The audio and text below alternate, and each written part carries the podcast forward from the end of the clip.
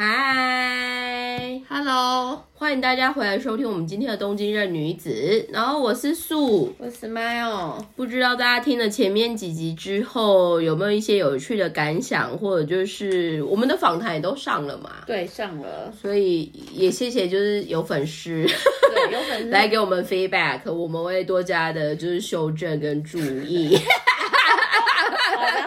不不带个人情感哦，但是我们就是尽量做我们能做的事情。那这一集呢，话不多说，我们要切入一个不知道为什么，就是 Smile 在决定这一次的主题，给我一个很认真的切入点，每次都很认真哎，多个啦。但是我们这一次要讲一个，就是 IMD 所谓的世界人才 Ranking 的二零二三年的报告。是，那这一块呢，其实主要是有点在讲国际所谓的高阶人才，或者就是一些比较大家所谓的比较有，这样怎么说呢？竞争力吗？对，这个说法我我尽量在思考到底合不合适。But anyway，就是说他在职场上面可能。不管是创造产值，或者是他所进入的呃产业，可能是相对于比较有呃社会影响力，或者是我们说它是有一定的高的 GDP 的产出的这个部分。那这个数据呢，我们现在问问看，，Smile 一开始看到的时候有什么感想？我那时候一开始我是先看到日本的排名，对，然后他就写说，就是日本就是是这种很先进的国家里面，但它的排名居然是倒数。然后我就觉得哎很特别，所以我就稍微点进去看了一下，就发现，嗯，就是日本有一些职场有一些环境先天性的环境的问题，人的问题，所以造成就是人才并没有特别的想要再去日本工作这一块。对，在这个里面的 rank，它其实在所谓评比每一个国家该去哪一个位置里面，它其实会有三个主要的。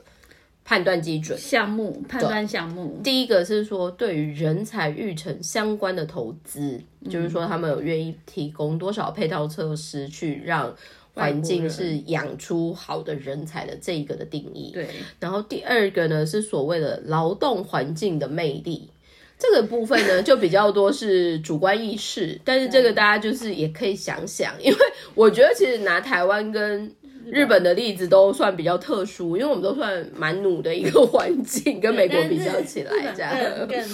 慢慢慢慢慢，然后第三块所谓这个，我觉得它的定义就有点比较模模棱两可，它叫所谓人才的能力或者是技术的阶段。是，那这个东西很多时候就会牵涉到所谓的证照。数量，就是比如说你有多少厉害的证照，或者就是你可能会有什么样的国际资格的认定。那还有一块可能就是说，在技术相关，可能就会再绑到你的学历。那其实日本在这一边，我觉得比较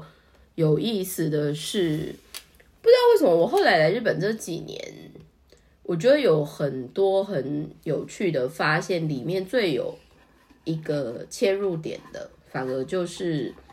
日本其实，在整个特别是专业研究相关的，比如说医疗啊、生计呀，或者就是，呃，像最最今天这这一两天的新闻，就是日本的养殖海鲜，好像是对对，就是他们在所谓的一二级产业，因为我们现在很多时候在讲。一个国家有没有竞争力，或者就是它所造成的产值高不高，很多时候都是在看它的新兴产业的 performance。但是日本以我们大家所熟知，就会知道它其实强的是一二级产业，还是有一部分，不管是高的呃所谓的世界的市占率，还有就是说他们并没有因为。做后面那种新兴产业感觉比较赚钱，所以我们前面就不做了。所以我会觉得这就是后来我们在看现在这个数据面上面的时候，你就会很容易发生很多 yes or no。嗯，只是这一个部分会有一个很有趣的切入点，它其实有一个另外一个很大的背景是 after COVID，所以就是我们说的疫情后。嗯，那疫情后其实也带动了很多所谓，因为坦白说，日本在 COVID 期间刚好碰上举办奥运这些事情，所以他们其实在很多财政的损失上面是很大的。然后再加上日本，其实现在日币大贬，像我们现在讲的 moment 已经突破一百五了。那时候原本还想说，就是一定会守住一百五，没有，他根本没有要出来帮 You 忙。never know。但是也有另外一个消息，我今天早上才看到，就是说也因为日币就是贬成这样，但是政府还蛮有力的在推一些。嗯，简单来说就是能源补充政策，比如说包括你有开车啊，可能会有一定燃料税的补给啊，有的没的。但是也因为这样，听说台湾的中油 就是好像大赔，可能是因为原料采购的上面还有一些政策面。那还有一个其实比较没有太多被讨拿出来讨论，但是因为我自己本身还是会看日本一些比较 local 的，就是 under 呃也不是 underpay，但是甚至气候比较地方型的一些数据。坦白说，今年因为今年的这个 moment 非常特别，是刚好疫情某方面算完全整个正式结束嘛，嗯，所以其实就是会有非常多的所谓的那个呃。产业的一些辅助的，包括补助款，或者就是一些融资的这个，应该是说结束了。对，然后或者是门槛变比较严格。对，那还有最多的其实就是所谓的无息贷款，对，就是它以在那期间，如果你有融资上面的需求，有很多银行是会没有没有利息，所以从今年开始，陆陆续续传出非常多的是倒闭。中小企业的倒闭，而且有些时候倒闭的那个金额，你就会吓到，有些是那种几十亿，或者是甚至于就是从就是那种金额的 range 很很广，对，就是几差百万、几千万日币的到几十亿的都有。那这个部分其实刚好跟我们公司最近就有接到一个有趣的电话，就是日本有一个很有趣的企业的信用侦查，哦、叫做 Teikoku Data Bank 帝国数据银行。我不知道大家有没有听过，可是那个就是传说中，它很酷的是，它是用非常，我只能说用古老，就是他们的信用侦查的可信度很高。嗯，那那个是只要。任何一个新开的公司，他们就会不知道用什么样的手法，他可能跟商工会绑在一起来干嘛？所以有电话，有他对他。一开始你如果是新公司，他甚至于会派专员去上门，请你就是配合他们的那个答答案，就是问题你要回答。然后那个东西其实我后来就有上 Google 在看，看大家对他的反应是怎么样。然后有些新新一辈的就比较 start up，嗯，或者就是小公司那种个人开始的，他就说为什么一定要？回应那些人，或者就说这个不回会怎么样？因为他们就是那种会那种孜孜不倦，一直来跟你要这个东西这样。然后他们是真的很多，就是我觉得这就是日本这个国家很特别，他们会 hire 很多以前还不错公司退下来的长辈，然后就是会很人也算很老实很好，然后就会一直拜托你要去帮我完成这一个报告。可是他的。data 其实非常精准，所以它其实某方面所代表的含义就是，如果你在日，因为日本某方面是很讲所谓信用侦查的一个国家，所以那个有点像是公司对公司间的信用侦查，嗯，所以基本的 data 你不填，或者就是日后有人要侦查找不到你，其实就会让你反而是在 B to B 的业界是有状况，嗯所以很多人其实，在那种雅虎的那种就是知识知识带，知识带就是说。呃，基本上 Teikoku Data Bank 跟呃商工会议所这两个来的资料，就是大家不要忽略哦。哦，就是还是要多放一点心看一下。但是这跳回来就是他们就会一直在 update 所谓各个区域，然后各个产业的所谓的倒闭的这件事情。所以我可能有一次就是因为我觉得三步只会去 click 这样，所以就会发现。哦，今年的那个数字，还有就是增加的蛮特别的。嗯，那刚刚跳回来就是说，所谓的人才的这一个部分，日本其实现在在人才上面，它最基本的利基点，所谓的薪水，其实就因为我们刚刚说日币大贬，对，已经变成一个很大的硬伤。再加上日本现在比较有能力的外国，呃，可以去外国工作日本人，其实也是面临到。一直大家就感觉去对啊，国外试，所以这个所谓的人才排名的 rank 呢，我觉得应该某方面是事实，但是 on the other hand 就是说，日本其实，在比较有积极面的在讨论的时候，其实我一直后来也有在想，日本或许在整个就业环境来说，他已经没有办法去 hire 或者是让好的人才可以在 virgin up。或者是 upgrade 上去。我觉得很难。但是有一票人他会愿意选择这一个环境的，通常我觉得最大最最多的那个大类，我最有感的，通常是有小孩的人。嗯，因为他们其实觉得在日本养育小朋友的那个环境是好的，对，然后严格来说，以现在日币来说，CP 值是好的，很高，对，所以这方面反而是我觉得现阶段如果是比较好一点的所谓的高度人才或专业人才，他们还会愿意来日本 stay，或者是持续觉得哎可以待下去。通常我觉得就是整个一般所谓的国民。教育还有整个生生生活环境的一个 average 的部分，他们是满意的。嗯，那还有另外一块，其实是牵扯到，因为你也知道，现在新的很多年轻人或新的 start up，对，很多人其实会更情往自己开公司或自己创立的事业。对，可是我们现在讲的这个 ranking 很多是寿星阶级。对，所以这个东西就是我觉得很有趣，因为那时候 Smile 传这个。报告来给我说，我说哦，要讲这么硬是不是？会很硬吗？我觉得这很生活，就是有点类似人间观察，因为就 是嗯，生活环职场环境。这小子只是把报告丢给我，然后人就说我们要讲这个，然后就飞啊。我说那你要 comment 什么吗？主任？职场职职场职场的，就是到底友不友善嘛？还有就是到底是出了哪些问题？对。但是我觉得现在有一块在日本的职场上面好一点的，或者是开始有在。转念的，我觉得比较有趣的，对，有有一块是，举例来说好了，因为像明年日本有开始在针对于个人投资 NISA 的这一个制度上面，它的金额其实有大幅的调整，因为他们其实也感受到，光是靠年金或者是退休金制度，其实新一辈或者是年轻人在面临到通膨。嗯，或者是 general 整个大环境下面会很 suffering，对，所以非常好的公司像 NEC 那一种，他们其实明年开始是有成立，有点像一个新的银行，呃，就是社内的一个有点像是 financial planner，就是他是可以建议你去做财务规划，规划，对，但是这个反而就是已经变成新的员工福利的部分。那还有就是说日本。像很有名的大公司，他们我觉得他们的刚，因为我们刚刚讲的三大基准里面有一块，反而是在讨论呃就业环境的友善程度。对，我觉得这个其实很微妙，因为有些时候我看到日本一些好的公司给的员工福利，其实我会觉得哦，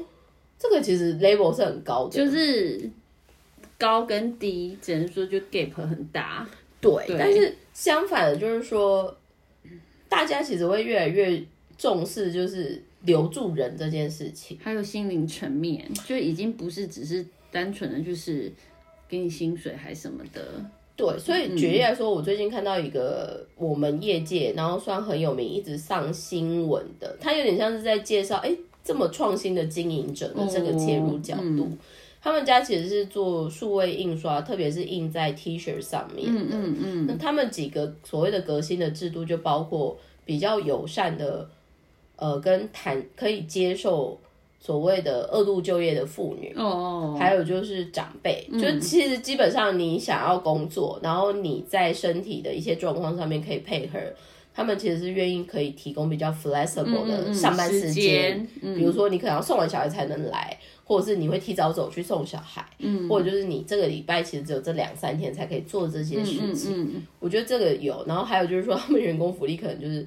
会可以在办公室，就是在工厂附近就是有上瑜伽课，哦，就让他就是有 private 的部分。那还有就是说，甚至于每一年会固定找一个时间，有点像是由公司主办，那整个城镇那种大的园游会，嗯嗯嗯，所以就是。会让人家觉得，就是说他的就业环境是开心的，或者就是有符合现在的年轻人可以接受的那个样子。嗯，那你个人身为真的在企业结合里面，你觉得应该就是说，我觉得每每个人在工作上面期待或者是压力大不大，这个东西都会有一些落差。对，但至于你如果在公司可以让你选择。是可以去帮你解决的问题，除了薪水以外，是你反而期待在公司的环境上面，你觉得最大的 offer 会是什么？我在乎的是 fair，你说公平的评价对，，就是 fair 这件事情。这个东西其实就真的很主观意识。对，但是不管是制度的 fair 还是对人的 fair，嗯，我觉得就是这是我很在乎的。但是我觉得就是我姨妈妈得进也进过不少，就是不管是正统的日企上市上规，还是没有上市上规，或者是说老板是日本人，可是他有国外经验的，其实我都有待过。但是我只能说，日本即使是上市上柜的大公司，对于就是 fair 这一块，我觉得其实他们是很薄弱的，他们还是就是比较上面的人，其实他们很多时候都是是以个人主观意识，就是看这个员工跟他的交情好不好，这个来，但可能也不是只有日日系吧，可能台台湾也有，欧美也有，maybe 都说不定。但其实这是我比较 care 的部分。这个我觉得比较有趣的经验分享是，因为我以前在算德商的体系里面，我的直属的上司他在美商，就是 global 很大的美商的品牌做了大概十十四年，哦，那那个品牌本身也一百多年了，嗯嗯嗯，所以那再加上他们其实很多是多多文化多人种的害人，嗯嗯。所以我后来发现，他在所谓的人事评鉴的基准上面，他们会用很多基本上倾向于数据化对的方式在看这个人的 performance，对，或者是在看这个人在这个 position 的适应度。嗯嗯，那这个东西其实到后面你也会觉得，嗯，到底什么是公平还是什么？对，对对嗯，会有点不知道哪哪个是正确答嗯案。可是相反的，好像真的在一些特殊状况，不希望有太多情人感的前提的话，对对那个好像比较 easy。对啊对啊，或者是至少哦，他如果做到这样，那你就是要给他三分哦。对对对或者是这个如果没做到，那这个真的就是没有分数。对，那只是我觉得拉回来就是说，刚刚我们在讲所谓的人才，其实现在人才比较 smart 的公司，或者就是比较有忧患意识的，呃，整个产业什么的，其实现在真的就是面临到人怎么样可以变成是公司的财富。对那还有一块其实很有趣的是，人的养成到底应该是谁的责任？是公司的责任还是你自己在这个环境的这个责任，或者是相反的是，你把这个 skill 或是这个 talent 变成是你个人一直会在身上带着走的，所以你应该要 invest 你自己，对而不是只是等公司给你的对评价。对那这个其实在，但是这个又牵涉到我们说的，其实以现在真的社会的一个演进，如果这个人真的是有一定能力，或者是他做的很好，他其实选择自己创业的比例就很高。对很多嗯 但是还有一个就是说，因为现在也更多的是很多所谓的他们叫什么，诶、劳动环境的改良，或者是劳动方式的改革，嗯，就是工作嗯。方式模式，不管是变医化，或者就是使用 AI 或者是什么，这个东西其实至于我没有正解，但是相反，在同样的一个报告里面，台湾的排名对。其实反而是比日本日本超前好对。但是这个里面我就会觉得很特别的是，因为最近其实也面临到包括像台积电去日美国或去日本，现在在设厂所谓的部分嘛。嗯但因为台积电之前去美国厂就有很多风风雨雨，嗯里面就有在说，其实台湾希望或期待的员工的 performance 跟那个所谓的限地的纪律，嗯就是跟美国当地的那种文化还有劳工权益至上的环境是很格格不入的。嗯所以这种东西就像是 data 是这样取，嗯然后这个东西就一定会它。因为我在想，他们在设计这种取母数的 data 最 easy 的就是说，哦，那你是什么学校毕业的？嗯，然后你大概做多久？你的配如何？那你在这个产业里面，你有什么样的证照或特别的特殊贡献，还是什么？那还有一个很实际的，其实是牵涉到国家的 GDP 的成长。嗯，那台湾真的在这几年，包括很成功的海外投资，或者是把海外的人才拉进来，或者是把台湾的人才往海外送，还有。包括就是台湾整个在薪资上面结构的调整，嗯它就是 general 的一些数据面，就会导致到我们现在可能，哎，日本我现在已经看有一些数据，我已经来到说，哎，日本真的还算是已进化国家吗？嗯，我最近其实很容易有这种对啊。疑惑，就是其特别是从民各生的方面消对对对。费，然后增减税，然后还有一些 GDP 什么对。基本指标，其对。实他们都是蛮落蛮后面特别是你从如果单纯医化或者是职场的弱势族群的采用，像不行，女生的 对不行，都不管理行，者，对对，但是嗯。话来回来，如果都这么不 OK，那你觉得日本现在剩下来的优势会是什么？我觉得就生活环境还不错，但是其实我有一个我最近很有感的，我觉得嗯在日本一个很大的利基点，如果你刚好又是算认真或者是喜欢嗯吸收资讯的人的话，我觉得日本的内容的产出是有是趣的。对，还有就是他们是有一产出的人是有一定的水准，就是只有礼义廉耻有放在心上，他那种东西就会变成很个人决定怎么取得。如果你这个人是一个有一定基准，然后你也用愿意用努力，或者是你愿意投资在这上面，我觉得你一样花两个小时，然后在日本获得的一些资讯，跟你在其他海外，特别我们先讲台湾好了，你获得那个资讯有用程度，跟你转化成你自己的之后。它的 output 的感觉其实会差很多，不一样，对，然后还有一个就是，我觉得日本现在有另外一个利基点，其实我觉得还没有被特别活用，但是接下来会来越来越多，就是真的越来越多外国人会来，他不一定会 stay，可是他会来。嗯，那借由他来这件事情带来了什么样的刺激？然后还有就是，我觉得日本现在有一种很微妙的想要国际化这件事情。可是他们的国际又 always 跟他们的本土化一直在冲，击，对对对，就是很很，嗯，就是两边，对，所以今天呢，第一个我们时间其实也混的差不多了，但第二个呢，所谓从人才延伸出来，我们在看日本整个呃就业环境，或者就是我们看这些非常非常就是至于我算很基本的一些 surface 的一些讨论上面。有一点就是希望让大家，其实我们我们今天在讨论这个议题，我一开始我想好硬的要讲嘛，但是到这个阶段，我觉得还是可以讨论的是，因为我其实还是希望可以 keep，就是说，这女子这边其实一直在 share 的概念，就是说，任何的资讯 data ranking，当你看到的时候，重点不是只是吸收，而是你怎么样去解释成你觉得合适的样子，跟为了你要解释它，所以你应该要去找一些资料，还有就是活用活用你这些资讯，然后对于你最接下来的不知道是生活规划还是职业规划，你应该就是看完之后，你也可以就觉得哦，那如果真的来日本的话，可能这些这些这些可能就是我们不要期待太多或什么的，或者是有什么对策，嗯，应该是说，我后来我不知道是因为年纪大还是什么，但是我后来真的觉得，大概大环境再怎么样好或怎么样不好，都是那样子。对，它有可能会让你比较。容易心烦或不心烦，这是没有办法。但是 eventually，如果你的内在或者是你的内化都可以把自己 keep 在一个平衡的话，其实不管你去哪里，大概 general 来说都不会太差。对啊，因为你有你你有你自己的中心思想，你有你自己的转化能力对。突然觉得我们这边变成